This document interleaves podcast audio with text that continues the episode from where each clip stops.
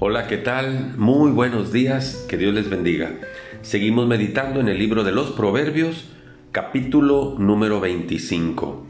Dice el versículo 4, Quita las escorias de la plata y saldrá alhaja al fundidor.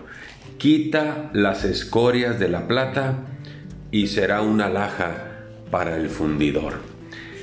¿A qué se refiere este proverbio del capítulo 25. Bueno, el, el orfebre cuando trabaja la plata tiene que quitarle las impurezas. ¿Y cómo lo hace?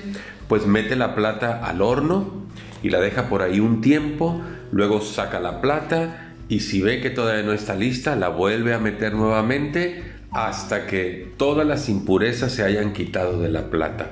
Alguien le dijo una vez al orfebre, oye, ¿y cómo sabe cuando ya está lista la plata? Bueno, él dijo, es muy sencillo. Si yo meto la plata al horno y la dejo por un tiempo y luego saco la plata y todavía no me reflejo en ella, quiere decir que tiene impurezas. Cuando está oscura la plata, cuando está turbia la plata, cuando aún no refleja el rostro del orfebre, el rostro del maestro, todavía tiene impurezas y vuelve a ser metida al horno una vez más. Quita las escorias de la plata y saldrá alhaja al fundidor. Esto me recuerda que los tiempos difíciles cuando llegan a nuestra vida parecieran ser como un fuego, un fuego purificador.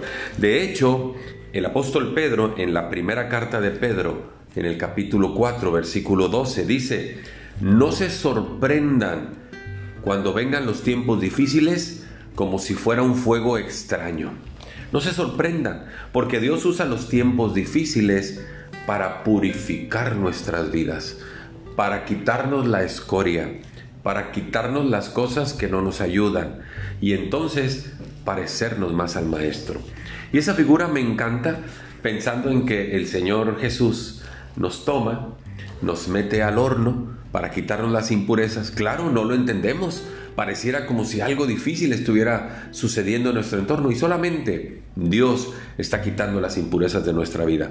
De vez en vez nos saca del horno y si ya nos parecemos al maestro, entonces ya estamos listos. Pero si no estamos listos, nos vuelve a meter al horno hasta que entendamos y cambiemos esa área de nuestra vida que nos estorba para crecer, hasta que quitemos los aspectos negativos de nuestra vida hasta que entendamos que tenemos que dejar una mala actitud, un mal pensamiento, una mala situación, un mal estilo de vida. El Señor nos estará purificando con ese fuego, porque todos los que somos seguidores de Jesús seremos sometidos a ese fuego hasta que nuestra vida refleje la vida del Maestro.